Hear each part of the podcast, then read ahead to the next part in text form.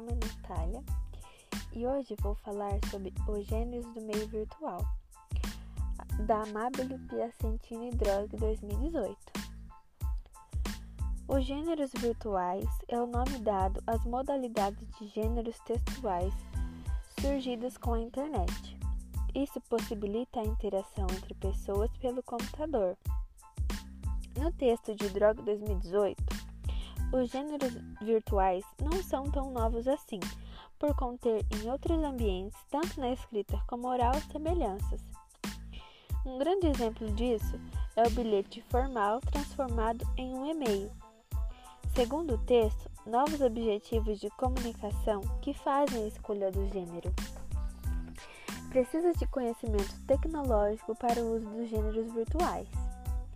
Fora do texto, podemos encontrar na BNCC, a Base Nacional Comum Curricular, diversos gêneros digitais. Um exemplo dele é o currículo web, substituto do currículo impresso. No texto de Carmen Pimentel, ela cita como gêneros digitais o blog, que fisicamente seria o diário.